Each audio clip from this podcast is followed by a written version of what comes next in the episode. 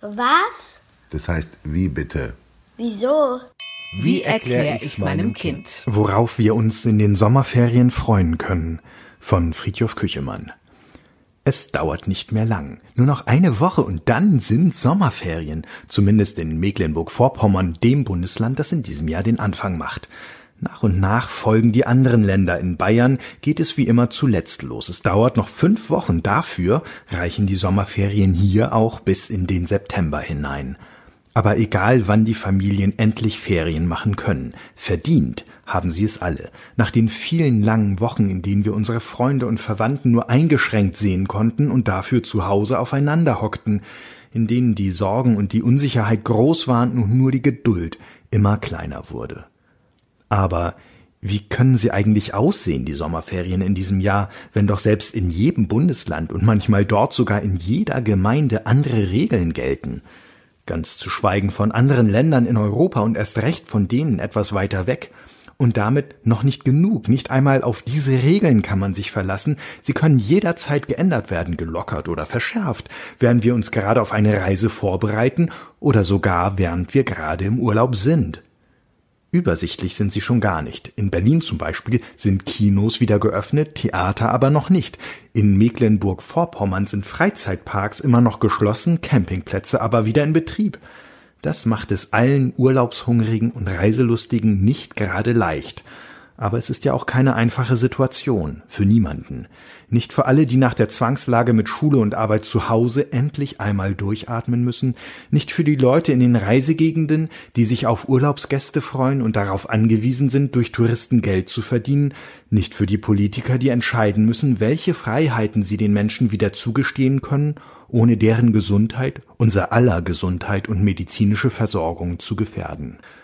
Dass alle lieber heute als morgen sagen würden, keine Sorge mehr, wir haben es geschafft, wir haben es hinter uns, vielen Dank, ist ja klar. Aber das geht eben nicht. Noch ist kein Impfstoff in Sicht und gerade erst wurde bekannt, dass die Zahl der akut mit dem Coronavirus Infizierten wieder steigt. Das erste Mal seit zwei Monaten. Und wenn jetzt am Montag, dem 15. Juni, gleich eine ganze Reihe von Reisewarnungen in andere Länder Europas aufgehoben wird, heißt das noch nicht, dass eine solche Reise auch zu empfehlen wäre. Es heißt nicht, dass am Urlaubsort alles bestens organisiert und vorbereitet ist und reibungslos klappt. Wie sich die Leute zum Beispiel in Hotels und am Strand verhalten, muss sich erst einspielen. Und wie gut das funktioniert, hängt davon ab, wie gut alle mitmachen. Auch das kann sich von Tag zu Tag ändern, je nach Gästen, je nach Wetter, wenn alle bei Regen im Hotel hocken oder bei Sonne den Strand stürmen. Am allerwenigsten heißt es, dass alles so ist wie immer. Kein Wunder, dass bei einer repräsentativen Umfrage der Gesellschaft für Konsumforschung Anfang Mai fast ein Drittel aller Befragten gesagt hat, in diesem Jahr lieber ganz zu Hause bleiben zu wollen. Aus den unterschiedlichsten Gründen. Bei manchen liegt es einfach am Geld. Eine ganze Reihe von Leuten hat in den vergangenen Wochen nämlich weniger verdient als sonst und spart am Urlaub. Für andere ist es kein richtiger Urlaub, wenn man dauernd auf Abstand achten, sich die Hände desinfizieren und eine Maske tragen muss. Und andere haben einfach Angst davor, sich anzustecken.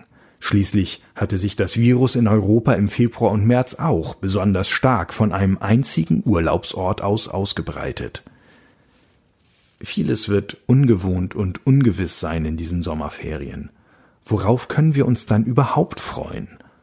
Auf Durchatmen und Entspannung, auf Unternehmungen und Entdeckungen, die auch ohne Gedränge Spaß machen, auf Zeit mit der Familie, in der hoffentlich alle das Bedrückende und Anstrengende der vergangenen Monate gemeinsam hinter sich lassen können.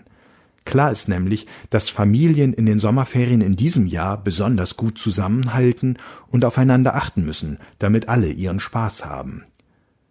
Am besten nehmen Sie sich schon vor Beginn des Urlaubs Zeit, um gemeinsam zu schauen, was am Ferienort gerade möglich ist und angeboten wird.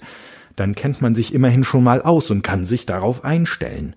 Manche Orte bieten sogar an, dass die Gäste im Voraus reservieren, wann sie zum Beispiel in ein Restaurant, zum Strand oder zu sonst einem Vergnügen gehen wollen. Man kann dann zwar nicht spontan entscheiden, worauf man gerade Lust hat, aber für die Vorfreude ist eine solche Reservierung trotzdem nicht so schlecht.